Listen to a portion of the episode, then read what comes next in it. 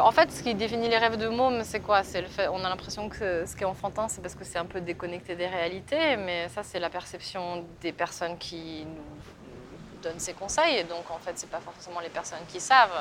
Quand un conseiller d'orientation euh, dans une école publique me dit que euh, euh, chant lyrique, ça ne rentre pas dans, leur case, je, le comprends tout à fait. Ça veut pas forcément dire qu'ils ont raison. Mais ça, je le savais déjà. Bonjour à tous. Je suis Florence Rico et je vous présente Rêve de môme, le podcast qui donne écho à des rêves d'enfants dans des vies d'adultes. Moi petite, je rêvais de faire de la radio. Et puis la vie m'a fait prendre d'autres directions. C'est à la suite du premier confinement que j'ai vraiment eu le déclic. Ne plus perdre de temps et faire des choses qui me font réellement plaisir et qui me donnent l'impression d'être tout simplement à ma place. Aujourd'hui, je décide donc de tendre mon micro à celles et ceux dont la vie a donné écho à leurs rêves d'enfant. Je sais pas pour vous, mais moi je trouve ça inspirant, rassurant, enthousiasmant. Lorsque j'ai commencé mes recherches de personnes à interviewer, j'ai d'ailleurs été surprise de constater l'engouement que suscitait ce projet. Bah tant mieux. Les rêves, ça fait toujours rêver. On en a peut-être besoin, non? Deux jeudis par mois, vous découvrirez des parcours de vie d'humains inspirants qui, par choix pondéré ou nécessité, ont décidé de faire vivre leurs rêves de môme que ce soit en l'exerçant comme métier ou en embrassant à bras-le-corps leur passion dévorante. Souvent aidés par un adulte qui les a confortés et motivés à développer leurs talents, leurs rêves de môme les ont poursuivis pour véritablement les définir en tant qu'adultes. En vrai, ton rêve de môme, c'est peut-être la Dame Blanche, non? Dans ce troisième épisode, je vous invite à faire la connaissance d'Élise Lefay, professeure de chant lyrique au prestigieux Trinity Laban Conservatoire of Music and Dance à Londres. Élysée française, elle vit dans la capitale britannique depuis de nombreuses années. Son parcours m'a interpellée car très jeune, elle savait déjà qu'elle allait emprunter un parcours atypique qui allait sortir des filières des conseillers d'orientation, celui de la musique. Et malgré les critiques, Élise n'a rien lâché. Tout a commencé pour elle grâce à un professeur de chant choral, un artiste formidable. Outre ses parents et amis qui l'encourageaient, c'est cet adulte qui lui a très certainement éclairé la route de la musique d'un regard bienveillant et encourageant. Un après-midi d'été londonien, nous nous sommes installés sur un banc, en face de la Tamise, sur le quai Old Maritime devant le conservatoire où elle enseigne. Vocaliste soprano de formation classique, elle réalise aujourd'hui du coaching vocal et linguistique ainsi que du mentoring dans le cadre du programme Collab. Elise a participé à de nombreuses productions et poursuit ses collaborations avec des compagnies d'opéra. Élise, c'est quelqu'un avec une personnalité enthousiaste et déterminée. Exigeante envers elle-même, elle a toujours su qu'elle aurait besoin de faire quelque chose qui a du sens. Je ne connaissais pas Élise personnellement, mais lorsque je l'ai rencontrée, je l'ai tout de suite trouvée très forte. Pour quelqu'un qui doute comme moi, c'est très rassurant de l'écouter. J'espère que la mélodie de cet épisode vous inspirera, vous donnera la force de croire en votre potentiel et qu'il sèmera peut-être en vous la petite graine qui donnera éventuellement écho à votre rêve de môme. Bonne écoute Épisode 3 Élise. Oh, raconte-moi ce rêve. Allez, je veux tout savoir. À votre place, je me méfierais des rêves. Des fois, ça serait Élise. On peut avoir de la musique? Bien sûr. Musique. C'est comme ça que ça a commencé. Oups, excusez-moi, j'ignore complètement pourquoi, mais là, en plein début d'interview, mon enregistrement a coupé la première intervention d'Élise. Merci les imprévus. 30 ans en fait.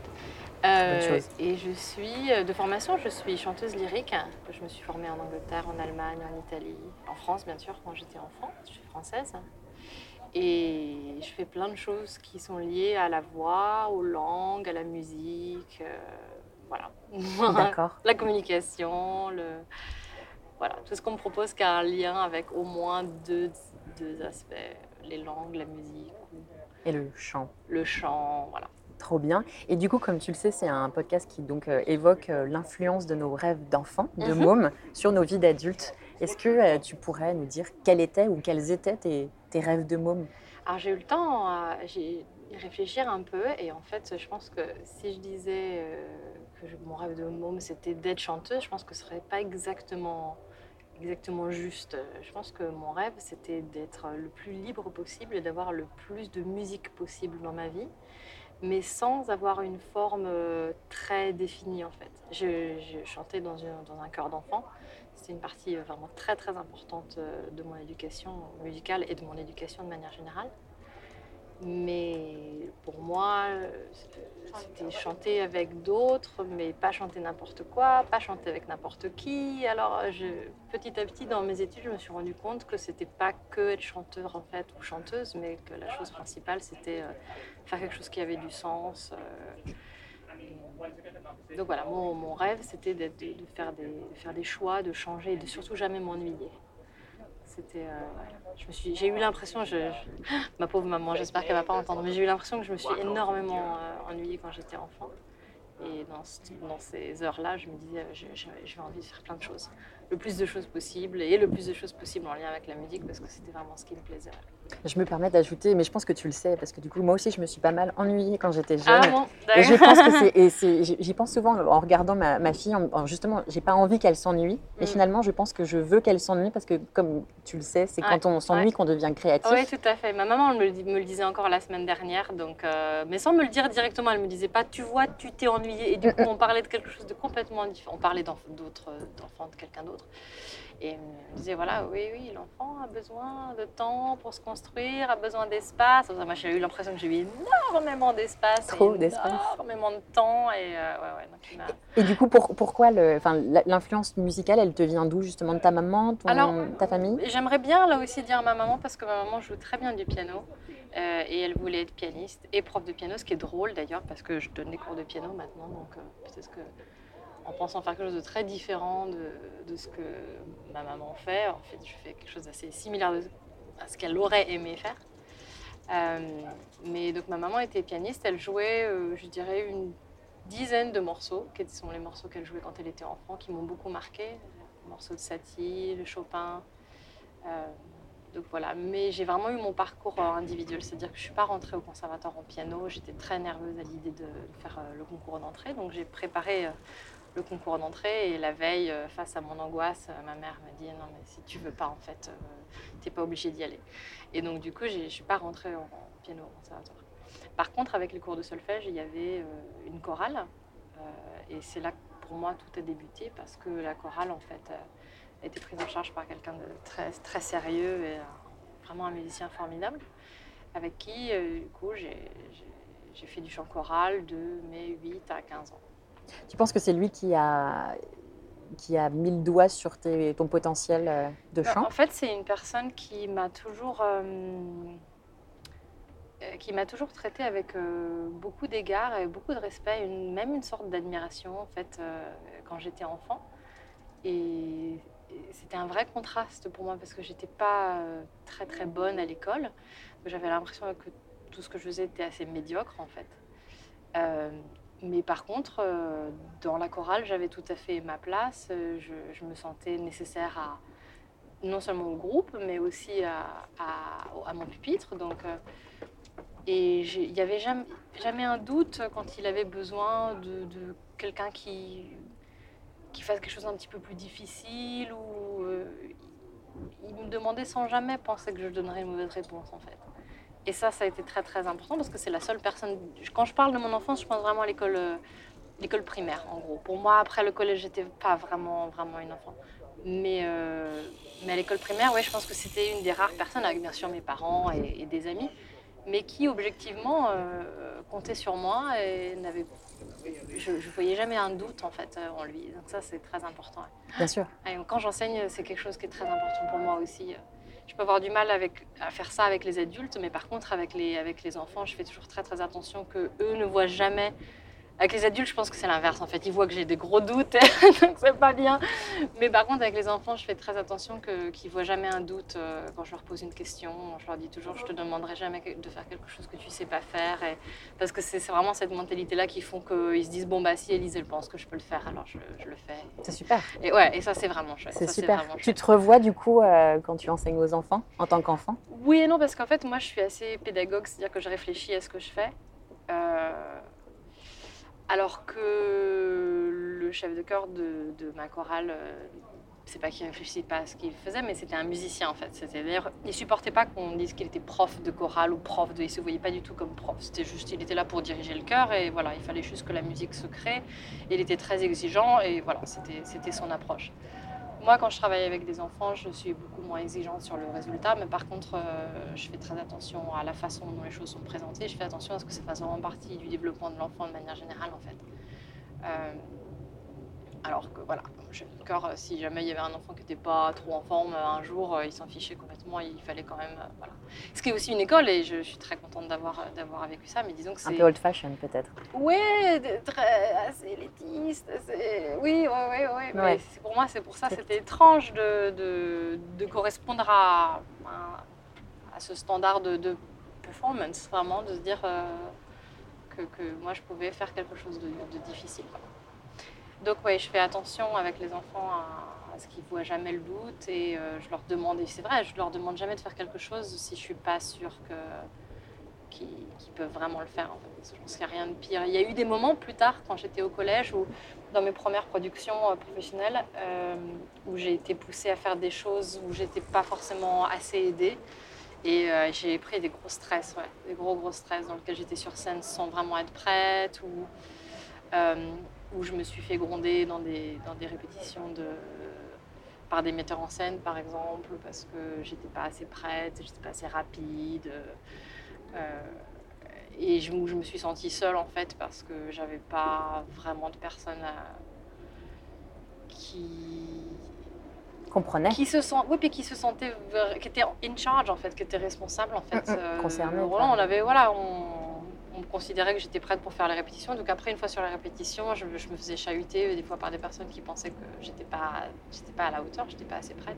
Et ça c'est quelque chose qui m'a assez marqué donc je fais attention de ne pas mettre les enfants euh, même si j'essaye toujours qu'ils se challenge un peu j'ai- j'ai- j'aime bien qu'ils fassent des choses qui qui changent. Mais je fais attention que ce soit pas trop que ce Mm, mm. soit pas qu'on revienne pas en arrière en fait parce que quand on vit ça euh, ça vraiment oui on peut on peut en grandir euh, mais on peut aussi revenir euh, bien bien en arrière. Donc je fais attention d'aller toujours devant et même si on va devant lentement lentement on, on avance quoi.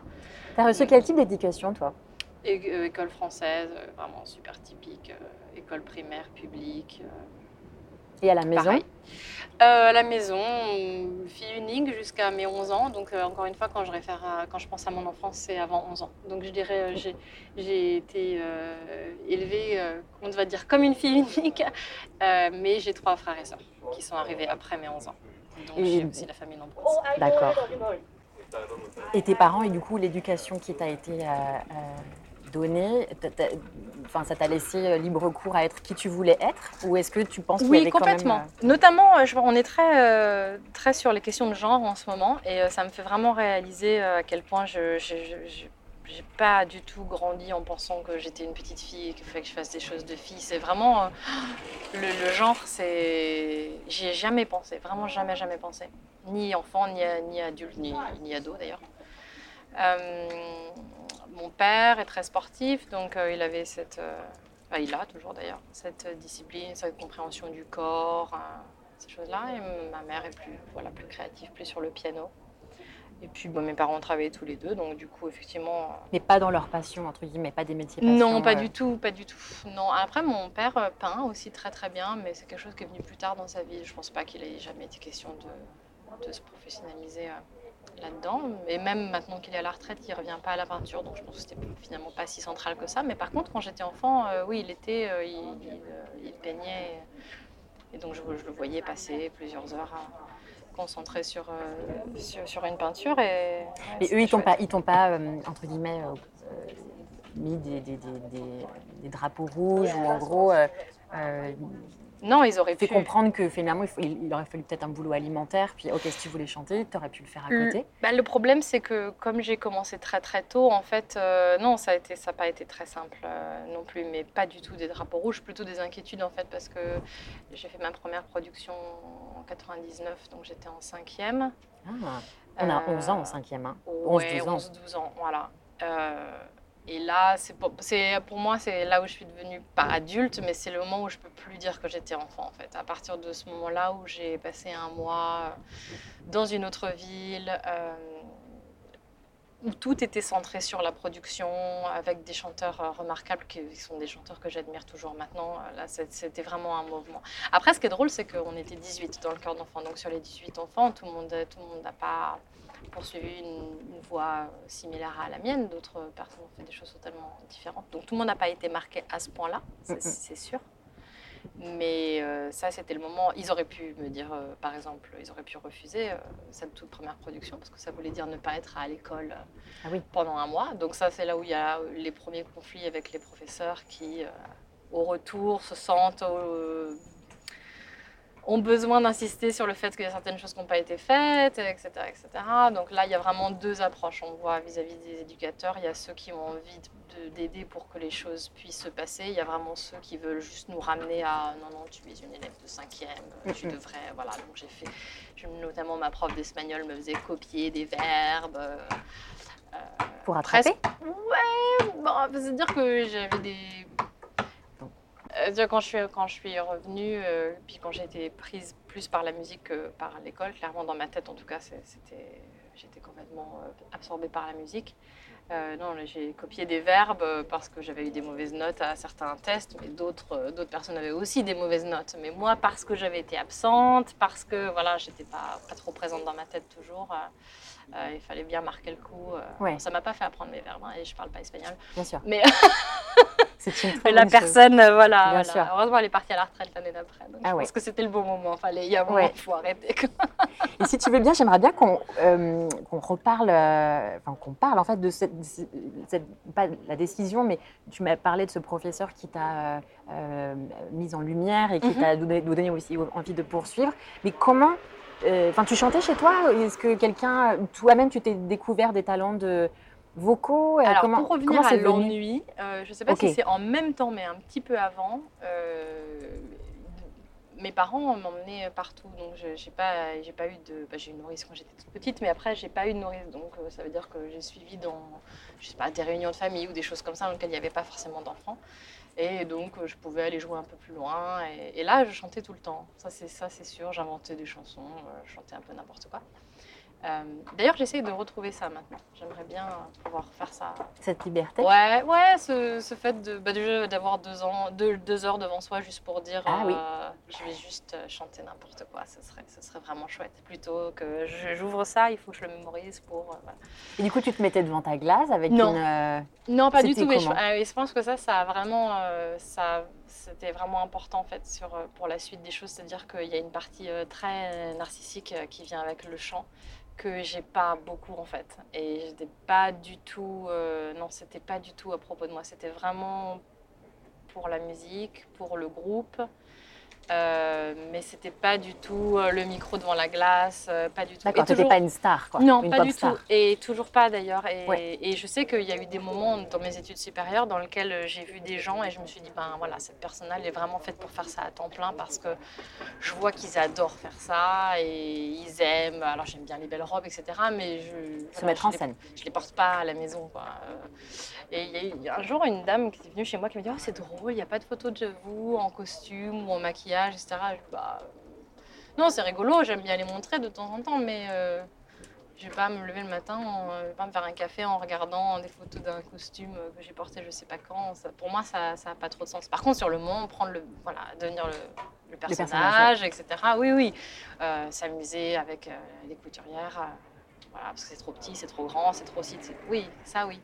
Mais pas, pas vraiment pas vraiment le côté euh, diva, diva j'allais dire. Voilà, tout à fait, tout à fait. Et c'est nécessaire en fait ce côté diva pour vraiment continuer. Enfin, par exemple quelque chose comme les ouais, je pense pour faire des auditions comme, comme, comme ça parce que c'est des refus en permanence et pour trouver le, hmm. la niaque pour se dire euh, non, je, je, vais dans une ville dans laquelle je connais personne et je connais pas le jury, je connais pas la production, je sais pas pourquoi je le fais, mais je, je le fais. ah oui, j'ai des amis comme ça. Hein. Et comment t'es arrivée ici, du coup, enfin, dans une ville qui n'est pas la tienne Alors moi, je suis, ben, en fait, je suis arrivée ici parce que le, le chef de chœur de ma chorale était anglais. Et quand je quand j'ai eu pas loin de 15 ans, euh, il me dit, euh, ce serait plus simple pour toi ailleurs, hein, parce que là, il n'y a, rien pour toi. C'est vrai qu'il n'y a rien pour un chanteur de 15 ans. En France, euh, je pense qu'il y a un peu plus maintenant, mais à l'époque, vraiment, le chant, c'était considéré comme une discipline d'adulte. Et je comprends tout à fait pourquoi maintenant, parce que chanter en tant qu'adulte, c'est pas du tout chanter en tant qu'enfant. Et c'est vrai que c'est difficile, on peut pas. Il y a des enfants à qui je donne des cours de chant, entre guillemets, c'est pas des cours de chant, je joue, ils chantent, on essaie de chanter juste, etc. etc. mais on ne fait pas du tout de, technique Oui. vocale, on, voilà, il n'y a rien sur l'anatomie, parce que l'anatomie du chanteur, c'est pas pour les enfants, donc, euh, donc, euh, donc voilà.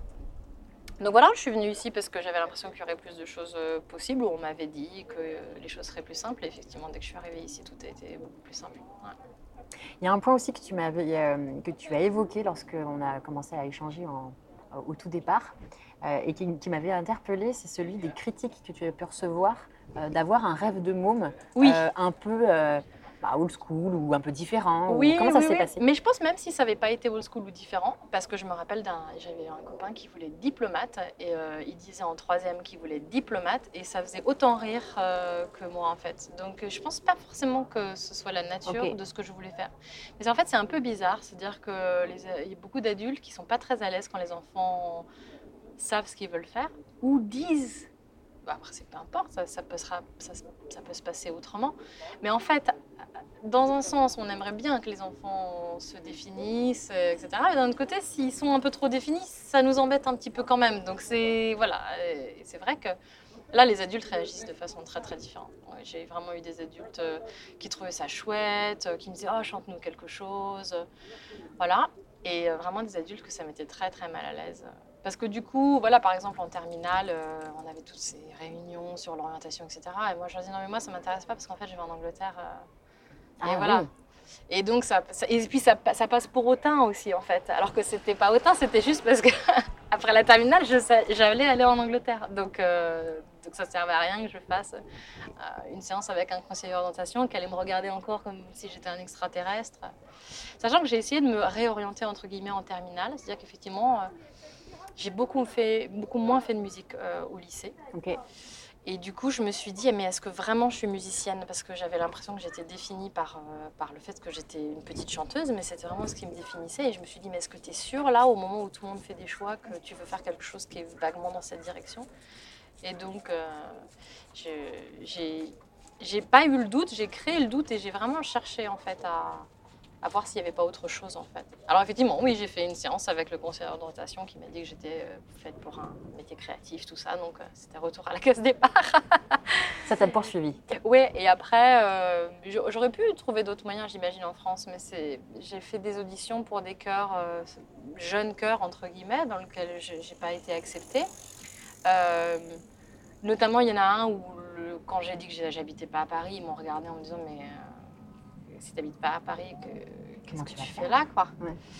Euh, donc dans ce sens-là, je dirais non, pas, de- pas de drapeau rouge du tout de la part de mes parents parce qu'ils m'ont laissé aller faire ces auditions. Donc euh, effectivement, si j'avais été prise, bah, j'aurais, habi- j'aurais habité, je sais pas quoi, à l'internat peut-être. Je sais pas, ça c'est pas. Tu penses que, que cette vocation, parce qu'on peut parler quand même de vocation, Ah oui, oui, clairement, ouais. c'est ça, hein, Ouais, ah oui, tout à fait. tu n'aurais pas pu faire autre chose Enfin, techniquement, si, j'imagine En fait, que tu aurais pu le faire, mais Je fais plein d'autres choses maintenant qui sont liées, mais en fait, qui sont euh, liés. en fait, les compétences de- qui sont nécessaires sont toujours les mêmes en fait, et c'est des compétences de chanteur. En fait, c'est ça a un rapport avec la voix et puis ça nécessite aussi euh, le- la discipline du chanteur. Mais euh, non, je pense que ça me rattrapera toujours. Après, euh, je fais moins d'efforts, c'est-à-dire que petit à petit.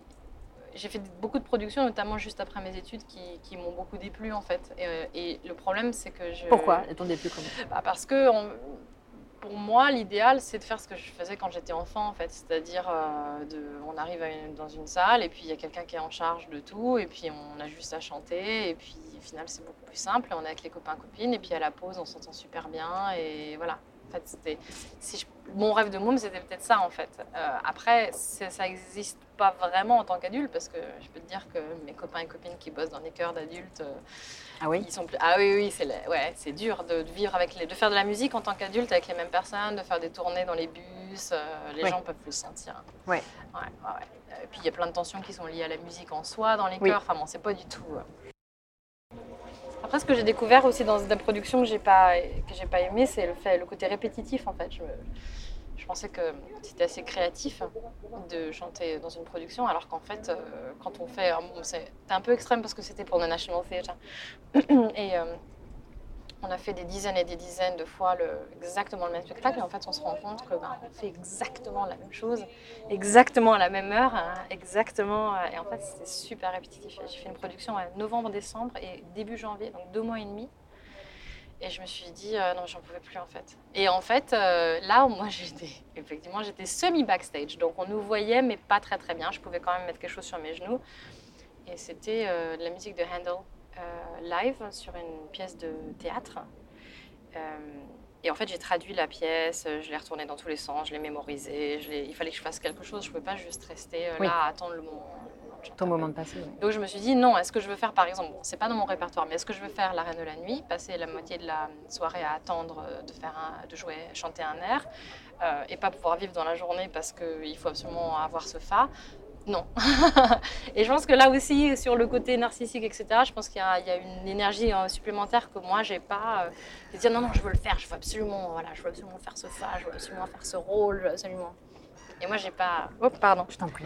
j'ai pas j'ai pas vraiment ça en fait donc quand je vois, quand je vois quelque chose qui correspond pas au rêve ou à l'idée que je m'étais faite je j'insiste pas forcément je me dis ah bah je me suis C'est bien. je me suis trompée en fait c'est pas C'est bien de pas ça. pouvoir avoir. euh, n'ai pas envie de dire le mot luxe parce que ça fait trop diva, mais d'avoir cette, euh, cette conscience et cette liberté de se dire Ouais, euh, on que se dit on fait autre chose quoi c'est bien. Mm.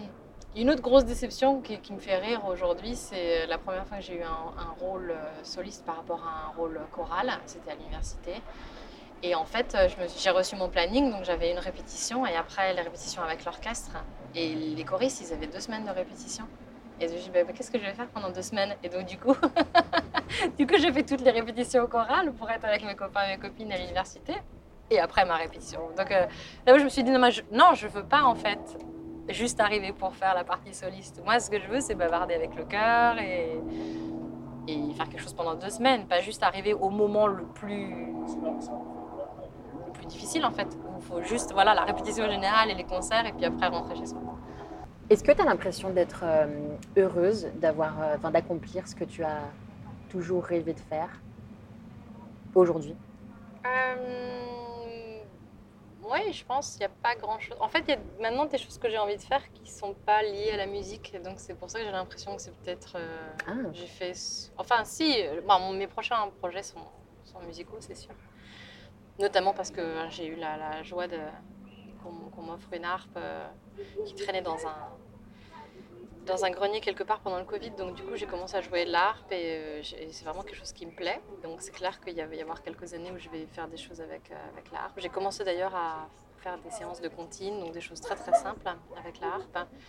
Mais là, j'ai plusieurs personnes qui me demandent de, de monter un répertoire un peu plus intéressant. Et donc, euh, je pense que je vais un peu travailler ça. J'ai l'impression d'avoir 56 ans. J'ai 36 ans. hein. Je parle comme si j'en avais 56. Mais c'est génial. Mais attends, je suis fan des mots fléchés, donc tu, tu parles à une personne et je, et je tricote. Voilà. Bon, je n'ai pas de Ah chat oui, parce que je suis allergique. mal, ouais. Mais si tu veux, j'ai quelques items comme Ah ça. ouais, ouais, super. J'ai commencé la broderie aussi, je suis nulle, c'est terrible. Mais j'aime bien. En fait, j'ai- j'aime bien être nulle à quelque chose parce que du coup, on- Tu as des choses à faire. Voilà, Voilà, exactement. exactement.